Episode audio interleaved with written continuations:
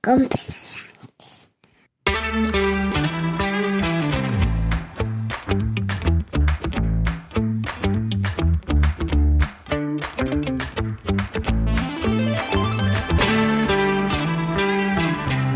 Buenos días, es miércoles 14 de junio de 2023, capítulo 1003 de un podcast sobre mis cosas que en el fondo son las tuyas. Y hoy, antes que nada, eh, tengo que felicitarle el cumpleaños a mi querida hermana. ¿Qué mayores nos hacemos, hermana? Bueno, en fin, que a ver si luego tomamos algo o nos hablamos o algo, que son muchos años.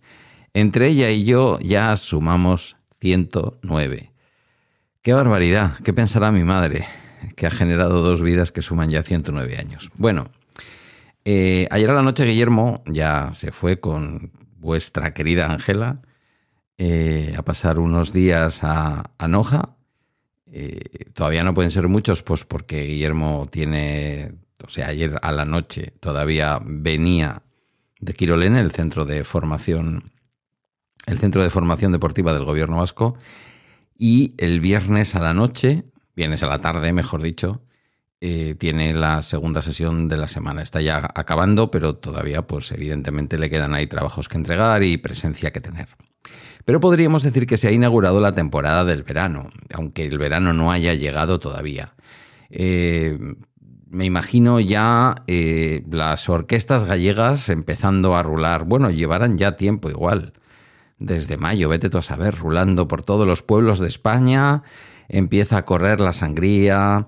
Y si me pongo un poquito, solo un poquito, un poquito, boomer, pues empiezan las eh, tómbolas con sus muñecas chochonas. Eh, perdón, para los que no sabéis qué es esto y, os preguntáis cómo se podía decir algo así, pero eran las muñecas chochonas, los perritos pilotos y todo lo demás. Ha empezado la, ha empezado la temporada de tómbolas de verano, la temporada de ferias, eh, ha empezado por Valencia. Ha empezado por Valencia.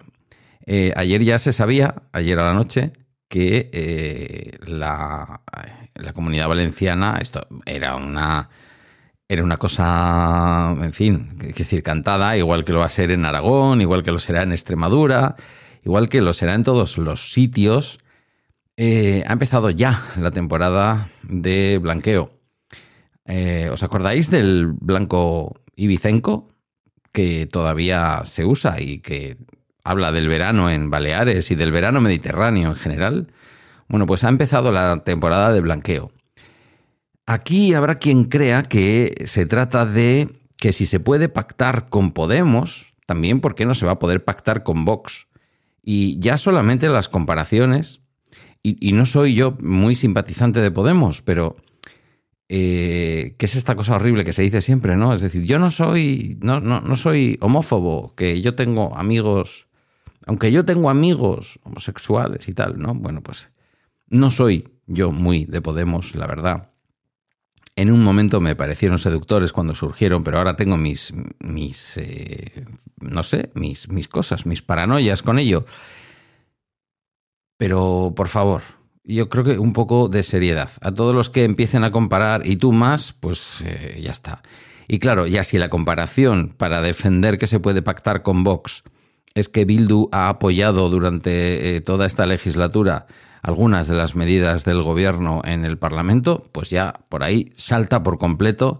La banca me estalla la cabeza y definitivamente, pues eh, yo qué queréis que os diga. Pues si este es el argumentario, genial. ¿Por qué digo que ha empezado la temporada de, tómbolas, eh, la temporada veraniega de ferias y, incluso diría que de shows de humor, si no fuera porque esto no nos lo podemos tomar a broma por la comunidad valenciana? Pues eh, muy fácil, porque ya hay un acuerdo de gobierno con cinco ejes estratégicos. Cinco ejes estratégicos. Os voy a leer en qué consisten los cinco ejes estratégicos que en realidad ocultan todo, todo lo que va a venir todo lo que va a venir. Y estás preparados, no solo en Valencia, ¿eh? estás preparados porque yo soy muy, muy pesimista para el 23 de julio. Me da una pena enorme, enorme, y habrá quien me critique por decir esto, me da una pena enorme eh, lo que va a ocurrir con el Partido Popular y la manera en que el Partido Popular eh, se va a entregar en las manos de Vox solo por gobernar. Y alguien dirá, es lo mismo que han estado diciendo de, de Perro Sánchez y de cómo se ha entregado a Bildu. Eh, bueno, todo es criticable, todo es cuestionable. Aquí estamos hablando de formar gobierno, porque además sabemos que Vox quiere entrar en las instituciones para gobernar. Esto ya ha pasado en Castilla y León y va a pasar en todos aquellos lugares donde el Partido Popular necesite a la ultraderecha, a los herederos del franquismo, a aquellos que son exactamente lo que son. ¿Vale? Y, tengo gente conocida, ¿eh? gente que ha estado en el Partido Socialista, eh, gente que ha estado, en fin, en una militancia de años, que estaban ya en el Partido Socialista cuando yo llegué, porque yo llegaba como un miembro nuevo del Partido Socialista en aquellos años gloriosos, ¿verdad? Os estoy hablando a los más viejos del lugar de la época de Chiqui Venegas, de aquí, de Ramón Jauregui en el País Vasco. O sea, imaginaos en aquel momento la lucha era entre los viejos que estaban en torno a Chiqui Venegas y los renovadores que estaban, estábamos, porque yo entré en el Partido Socialista de esa manera, en el entorno de una visión más vasquista, más de izquierdas, como podía ser la de Ramón Jauregui. Nada del otro mundo, un socialdemócrata, muy buena gente, por cierto. Bueno, pues eh, gente que en ese momento militaba en el Partido Socialista, bueno, uno en concreto, ¿eh? tampoco vayáis a pensar que la gente del Partido Socialista se ha pasado a Vox, no, uno en concreto, ahí, está. Eh, todavía un año antes de entrar en Vox decía el bueno de Nico Gutiérrez, que fue secretario personal de Rosa Díez, eh, en fin, todo un personaje. Fue también secretario de alcaldía de Carlos Totorica en el Ayuntamiento de Hermoa. Y luego fue liberado por eh, Vox en Cantabria, luego liberado por Vox en Andalucía, finalmente candidato a las juntas general, no, al Parlamento Vasco por, por eh, Vizcaya, que por Vizcaya evidentemente no se iba a comer un colín, eh, pero ahí está, liberado creo que en el Parlamento Vasco. Igual que fue jefe de gabinete de Rosa Díez en el Beni Cuéntalo, que bonito es Euskadi, aún con el terrorismo, eh, pues, pues igual que hacía aquello, ahora hace esto. Se le conocen pocos meses de su vida cotizando la seguridad social sin trabajar para un partido político, si es que Vox es un partido político y no un movimiento. Mm. Los cinco ejes vertebradores del acuerdo entre el Partido Popular y Vox, la ultraderecha, los fascistas, ¿vale? Eh, si alguien no se encuentra cómodo escuchando que Vox son fascistas o que el Partido Popular va a pactar con fascistas, eh, no, no me lo achaquéis a mí, ¿vale? Si os encontráis incómodos porque yo diga que Vox son fascistas, no estáis escuchando el podcast que os corresponde. Si os encontráis mm, incómodos con que yo diga que el Partido Popular va a pactar con fascistas, sí es el podcast que os corresponde y deberíais, mm, aquellos que tengáis más cercanía al Partido Popular al que votáis, deberíais de llamar a la puerta del Partido Popular y decir, ¿de verdad es esto lo que queremos hacer? ¿Es esto de verdad lo que queremos hacer? ¿Queremos normalizar en España eh, aquella España que ganó la guerra? ¿Aquella España que fusiló después de que la guerra se ganara? No durante la guerra, no, no, no las tropelías, que todo el mundo, todos por igual y tal y cual. No, no, no, lo de después de la guerra, todos los muertos. Eh, eh, esto, es, esto es lo que va a pasar. Alguien me dirá que soy un viejo, alguien me dirá que la nueva política es nueva y yo os voy a decir una cosa, la nueva política es la vieja política. Me da igual que estemos hablando de Ciudadanos, me da igual que estemos hablando de Podemos, me da igual que estemos hablando ahora de Sumar, que va a estar de moda, me da igual que, que hablemos de Vox. La nueva política es la vieja política. Y si no, vayamos a leer a Norberto Bobbio. Mm, quiero decir, el eje izquierda-derecha sigue funcionando. Es verdad que en muchos lugares y también en España, en muchas de sus comunidades autónomas, entra el eje mm, nacional, ¿no? El nacionalismo. Pero en el fondo el nacionalismo también tiene un eje izquierda-derecha. Yo ahora no voy a hablar desde la superioridad de la izquierda, porque a estas alturas de mi vida ya no, no necesito pensar en eso ni decirlo en alto. Solo digo, de verdad, o sea, de verdad, voy a los cinco ejes estratégicos, porque son, son para retratarse. O sea, es una tomadura de pelo tan absurda que no sé ni cómo se les ocurre. El acuerdo de gobierno se basa en cinco ejes estratégicos, decía ayer a la noche el, el diario.es. Un documento, ¿eh? Del documento del, filtrado con el acuerdo que garantiza un gobierno de coalición para el cambio en la comunidad valenciana. Presidida por Carlos Monzón del Partido Popular, con el apoyo de Vox, la ultraderecha. 1. Libertad, para que todos podamos elegir. Empezamos mal. Empezamos mal porque eh, si uno de los ejes estratégicos es la libertad para que todos podamos elegir, que por cierto es mentira, quiere decir, vienen a cercenar libertades, pero vamos a suponer que no, que lo que quieren es la libertad para que todos podamos elegir. ¿Qué es lo que había antes? ¿Qué es lo que había antes en la comunidad valenciana? No había libertad. El gobierno anterior de la comunidad valenciana no había libertad, no dejaba elegir. ¿Puedo yo elegir lo que quiera como valenciano, si es que yo fuera valenciano? Voy a poder elegir lo que yo quiera. ¿Va a poder elegir una mujer valenciana lo que ella quiera? ¿O van a empezar las trabas en la sanidad pública para, para que las mujeres hagan interrupciones voluntarias del embarazo? Eh, ¿qué, ¿qué, van a decir los, los socios? ¿Qué van a decir los de Vox? Cuando el Partido Popular quiere mantener un, un perfil de centro-derecha moderado. ¿Qué van a decir? ¿Qué barbaridades escucharemos? es poco probable, muy poco probable, que cualquiera de los... Bueno, he dicho es muy poco probable, es relativamente probable que muchos de los vicepresidentes o vicepresidentas que acompañen a los presidentes y presidentas del Partido Popular en las comunidades donde van a gobernar con el apoyo de la ultraderecha, de inspiración fascista y con evidentes eh, simpatías por el régimen franquista, eh, digo, es poco probable, pero a lo mejor no tan poco probable, que nadie tenga mm, el perfil del señor Gallardo en la comunidad de Castilla y León. No se puede ser más inútil, no se puede ser más deleznable, pero igual sí, igual nos dejan espacio para sorprendernos. Porque el punto número uno del acuerdo de gobierno se basa en Libertad para que todos podamos elegir. Manda huevos.